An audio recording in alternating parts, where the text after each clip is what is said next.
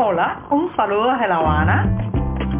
Les habla Joanny Sánchez, cubana, periodista, ciudadana, y les traigo este cafecito informativo recién colado y sin azúcar para despertar.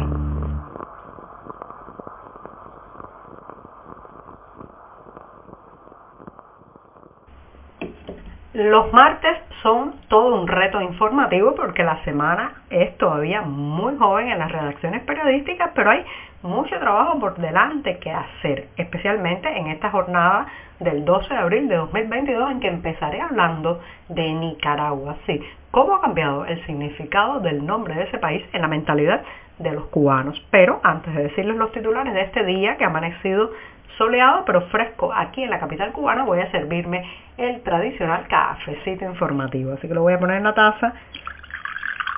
Está recién colado y ahora sí, ahora sí me voy a ir con los temas principales de hoy. Ya les decía que en un primer momento iba a hablar de Nicaragua, el cambio semántico de una palabra aquí dentro de la isla. En un segundo momento, frijoles, arroz y trigo llegarán de la India a partir de un crédito muy ventajoso que ha dado ese país como salvavidas a la situación nacional cubana que tiene, que tiene muchas más necesidades que eso.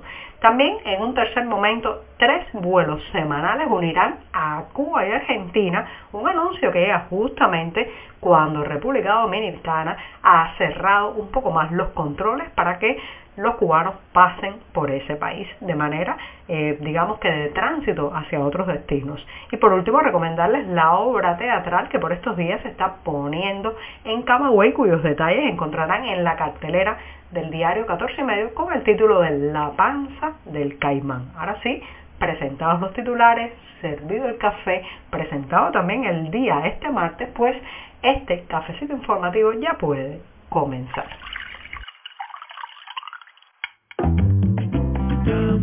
Si eres de los que te gusta estar bien informado, síguenos en 14ymedio.com. También estamos en Facebook, Twitter, Instagram y en tu WhatsApp con este cafecito informativo.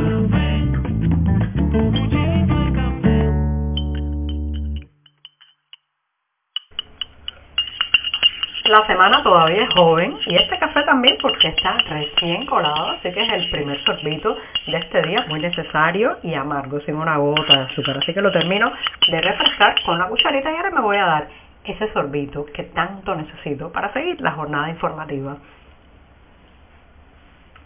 Después de este buchito paso a un tema que tiene que ver con una palabra, el nombre de un país, señoras y señores, que ha cambiado absolutamente su significado en más o menos cuatro décadas. O sea, en 40 años el nombre de Nicaragua pasó de significar una cosa en esta isla a otra diametralmente opuesta. Recuerdo que cuando yo era niña pues estaba todo aquello de las misiones internacionalistas militares, también de otro corte desde Cuba hacia ese país centroamericano y se veía, al menos en el discurso oficial cubano, pues a Nicaragua como un, un aliado político e ideológico que seguía los pasos de La Habana. Bueno, pues si a usted le pregunta a la mayoría de los jóvenes y de los niños de este país qué significa para ellos Nicaragua, muy probablemente la respuesta será que es la puerta escapada, el primer paso hacia dejar atrás la isla, la ruta para cumplir sus sueños de vivir fuera de Cuba. Sí, fíjense qué transmutación, qué cambio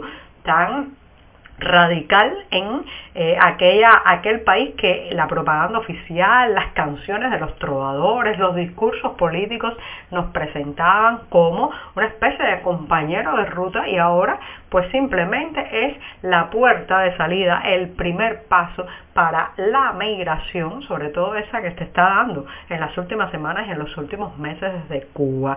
¿Qué transmutación como en la mente de la mayoría de los cubanos ya Nicaragua no es el destino pero ir a hacer una de las llamadas aquella vez o aquel entonces misiones internacionalistas, sino para pasar raudo y veloz atravesando sus fronteras camino camino hacia el sur de Estados Unidos. Y también en la mentalidad de mucha gente está claro ya en esta isla que Daniel Ortega, aquel guerrillero que la propaganda política cubana presentaba como una especie de eh, parte inseparable de la foto familiar del modelo cubano, bueno, pues está tenido ya como un dictador casposo, envejecido, del que su propia gente huye. Por tanto, Nicaragua es simplemente un escenario, un paisaje de tránsito por el que transitar a la mayor velocidad posible con destino hacia otros lugares. Aquella, aquella nación que nos presentaban como que iba a tener un futuro luminoso, un desarrollo económico, donde la gente iba a querer ir a vivir desde cualquier latitud de este planeta, bueno, pues ahora es un sitio para escapar y también la ruta para escapar de muchos cubanos. Eso no lo va a contar la propaganda oficial de esta isla, que sigue presentando a Nicaragua como un aliado ideológico, pero en realidad solo, solo coincidimos en la cuestión autoritaria de ambos regímenes y también pues que eh, Nicaragua se ha convertido en el puente, en el camino y hacia la fuga nacional, la isla en fuga, que reitero, se está dando por estos días y en los últimos meses aquí en Cuba. Estamos contigo de lunes a viernes a media mañana cuando el café se disfruta mejor. Comparte conmigo, con tus amigos e infórmate con este cafecito informativo. India ha anunciado que tiene previsto aumentar su ayuda a Cuba a través de un crédito de 100 millones de euros que debe ser destinado, señoras y señores, fundamentalmente a satisfacer las eh, necesidades de cereales en la isla. Como lo escuchan, eh, un diario indio ha anunciado que, bueno, pues ese país dará un crédito de 100 millones de euros a la isla para que puedan entonces comprar productos como arroz, frijoles y trigo. Pero ya sabemos que todo esto son pues una cota de eh, alivio en un mar de necesidades. Un país, señoras y señores, no puede vivir de la caridad pública, de lo que les regalen, de los créditos blandos. Un país tiene que tener su propia manera de salir adelante y esa es la que no vemos ahora mismo en Cuba. ¿Por qué? Porque prácticamente no se está produciendo alimentos al interior del país, lo que se produce son cantidades mínimas y por otro lado, pues tampoco se oye desde el discurso oficial una serie de anuncios de medidas flexibilizadoras para empezar a producir esa comida que tanto necesitamos. Así que de donación en donación, de caridad en caridad, de créditos blandos en créditos blandos, así estamos sobreviviendo el día a día, pero una nación no puede proyectarse hacia el futuro de esa forma. Hablado ampliamente en este programa de la isla en fuga, el proceso de éxodo masivo que está ocurriendo desde hace varios meses en esta isla, pero que también pues los países de la región se están protegiendo contra la llegada masiva de la República Dominicana que a partir del próximo 30 de abril exigirá a los viajeros que llegan desde la isla, o sea, los cubanos que salen de aquí y utilizan los aeropuertos dominicanos como vía para acceder después a otros destinos, bueno, pues a esos cubanos se les exigirá tener un eh, permiso de tránsito, una visa de tránsito que reitero empezará a estar en vigor el próximo 30 de abril o por otro lado deben tener la residencia o la ciudadanía de algún país como Estados Unidos, Canadá, Gran Bretaña o algún eh, pues estado del espacio Schengen. Así que ya saben, los cubanos a partir del próximo 30 de abril tendrán que tener un permiso de tránsito para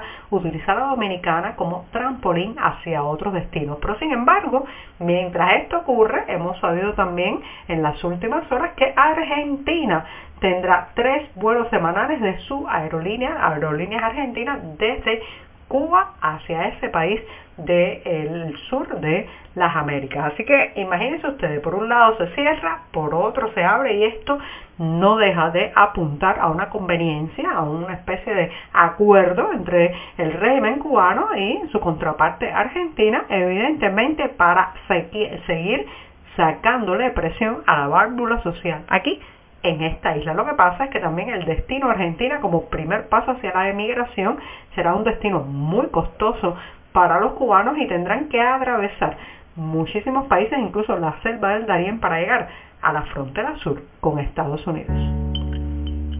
Y les recuerdo una recomendación que hice hace unos días, pero que reitero en la despedida del programa de este martes, porque todos los viernes y sábados de este mes de abril se está presentando en Camagüey la obra teatral La Panza del Caimán a cargo de la agrupación Teatro del Espacio Interior dirigida por el dramaturgo Mario Junquera. Esto es una pieza teatral que cuenta el proceso de mutación del hombre nuevo, sí, ese individuo de laboratorio social en que nos quisieron convertir, pero que afortunadamente no salió como el poder esperaba en Cuba. Y con eso sí, que me despido para mañana, que será miércoles, el día atravesadísimo de la semana. Muchas gracias. Por hoy es todo. Te espero mañana a la misma hora. Síguenos en 14medio.com. También estamos en Facebook, Twitter, Instagram y en tu WhatsApp. No olvides, claro está, compartir nuestro cafecito informativo con tus amigos.